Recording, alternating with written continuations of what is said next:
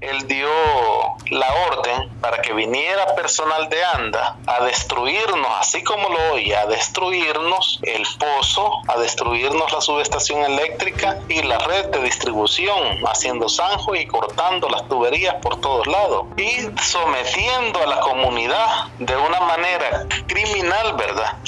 En medio de una pandemia a que la gente estuviera sin agua. Celio Castro es el secretario general de la Asociación Comunal Santedubiges, ubicada en el cantón El Limón del municipio de Soyapango. Celio asegura que fue el expresidente de ANDA, Frederic Benítez, quien ordenó el sabotaje a esta junta de agua, ejecutado por personal de ANDA quienes iban acompañados de militares nosotros le demostramos a la población de que quienes habían venido de una forma violenta y agresiva a romper los cercos y todo era pues el ejército, la policía y trabajadores de ANDA, pues por orden de él, vea. Pues hasta el momento lo que lograron ellos fue solamente cortarnos eh, la red de distribución, que es lo que nos están usurpando en este momento, lo que nos han robado, y este eh, nosotros pues como asociación estamos solamente abasteciendo hoy por hoy el, el primer polígono de la comunidad, porque a ellos no les han conectado el agua. Según los habitantes de la colonia Santedubiges, los hostigamientos por parte del expresidente de ANDA iniciaron el 2 de octubre de 2019 y continuaron con acciones de sabotaje a la Junta el 18 de junio y el 7 de septiembre de 2020. El secretario de la Junta de Agua de la colonia Santedubiges aseguró que los daños perpetrados por ANDA ascienden a 4.600 dólares. Las personas de la comunidad afirman que han vivido un retroceso en el acceso al agua potable, ya que el servicio brindado por la Junta respondía a una necesidad que el Estado no garantiza.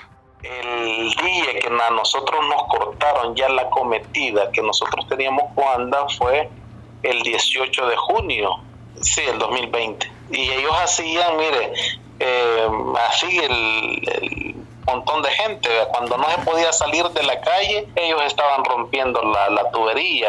Acá, cuando vinieron a meterse las instalaciones, el presidente, oiga bien, el presidente se vino a meter acá a nuestras instalaciones a las 5 y 40 de la mañana. Oiga, a las 5 y 40 de la mañana, no eran ni las 6 de la mañana cuando él ya estaba aquí con el ejército, con la policía y un montón de, de activistas. Según los habitantes de la colonia Santedubiges, los hostigamientos por parte del expresidente de ANDA iniciaron el 2 de octubre de 2019 y continuaron con acciones de sabotaje a la Junta el 18 de junio y el 7 de septiembre de 2020. El secretario de la Junta de Agua de la colonia Santedubiges aseguró que los daños perpetrados por ANDA ascienden a 4.600 dólares. Las personas de la comunidad afirman que han vivido un retroceso en el acceso al agua potable, ya que el servicio brindado por la Junta respondía a una necesidad que el Estado no garantiza la zona rural como urbana tienen crisis de agua. Los, los, mantos hídricos están en una situación difícil, ¿verdad? Ahora bien, lo que nos llama la atención a nosotros es porque la preferencia para las empresas que hacen negocios, ¿verdad? Con, favoreciéndolos con esta ley y desfavoreciendo a nosotros como juntas de agua que hemos nacido, no porque se nos dé la gana, sino porque vemos la necesidad de nuestra población en donde su derecho al agua pues no, no, puede accesar nuestra gente al derecho al agua prácticamente, porque usted sabe, hay comunidades con una situación difícil. Con el agua, tienen que comprar el barril a, a 8, a 10 dólares el tanquecito de 5 o 4 barriles, entonces eso no puede ser. Y nosotros pues nos organizamos como juntas de agua por la misma necesidad del agua, pues. Si no hubiera problema con el agua no existieran las juntas de agua. A pesar de la labor que desempeñan, no existe una definición jurídica que establezca el papel y la organización de las juntas comunitarias de agua. El Manual de Operación y Mantenimiento de la Junta Administradora de Agua Potable de la Mancomunidad Trinacional Fronteriza del Río Lempa explica que la Junta Comunitaria es un grupo de personas que representan a la comunidad ante cualquier institución, gestión o trámite para el logro de la cooperación en la solución de las necesidades comunitarias en el tema de agua y saneamiento. Al no contar con este reconocimiento jurídico, se propician acciones como el sabotaje de ANDA a la Junta de Agua de Santedubí.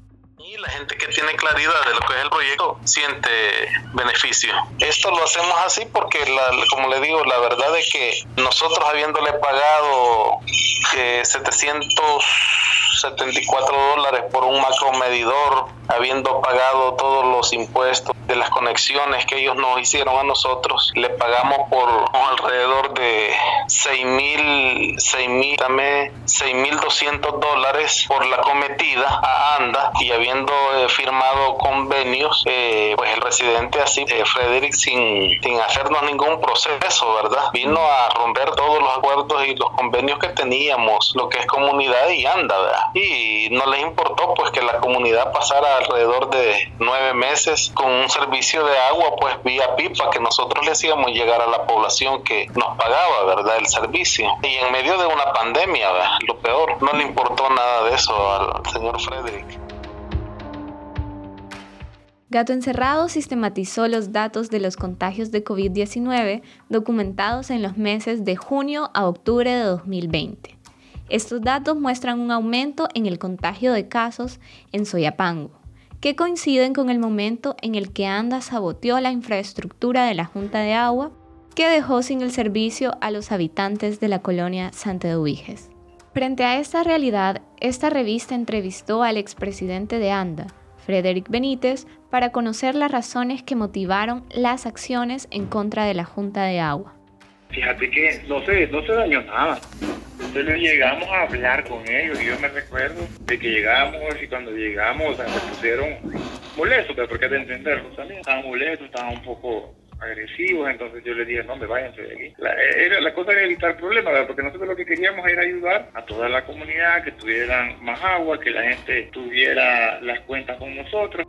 Las dificultades con las que tienen que lidiar las más de 2.500 juntas de agua que existen en el país no solo se limitan a los conflictos como el de la colonia Santedubiges con Anda.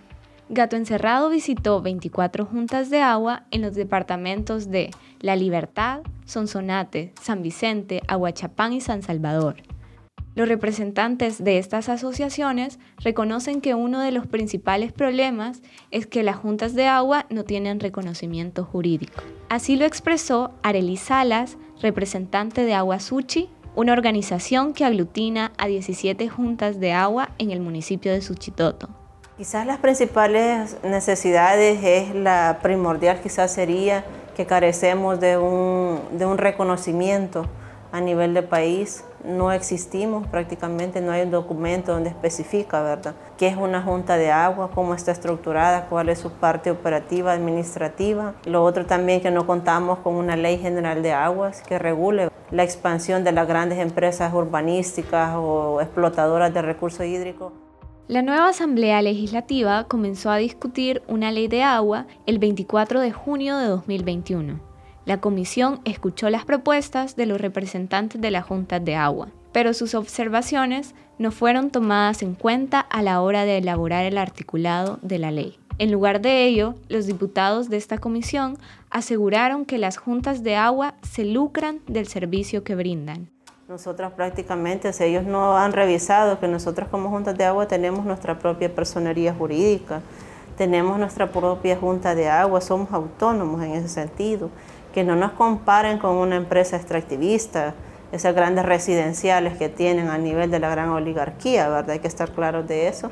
Entonces nosotros somos autónomos, no dependemos del gobierno, porque no, en ningún momento el gobierno nos ha, nos ha echado la mano en algunas cosas, entonces es mentira. Entonces para el gobierno no existimos, pues si no, pues que nos enseñen el documento, dónde está, qué, qué es una junta de agua, ¿verdad? ¿Cuál es la labor que hacemos, la parte operativa y administrativa?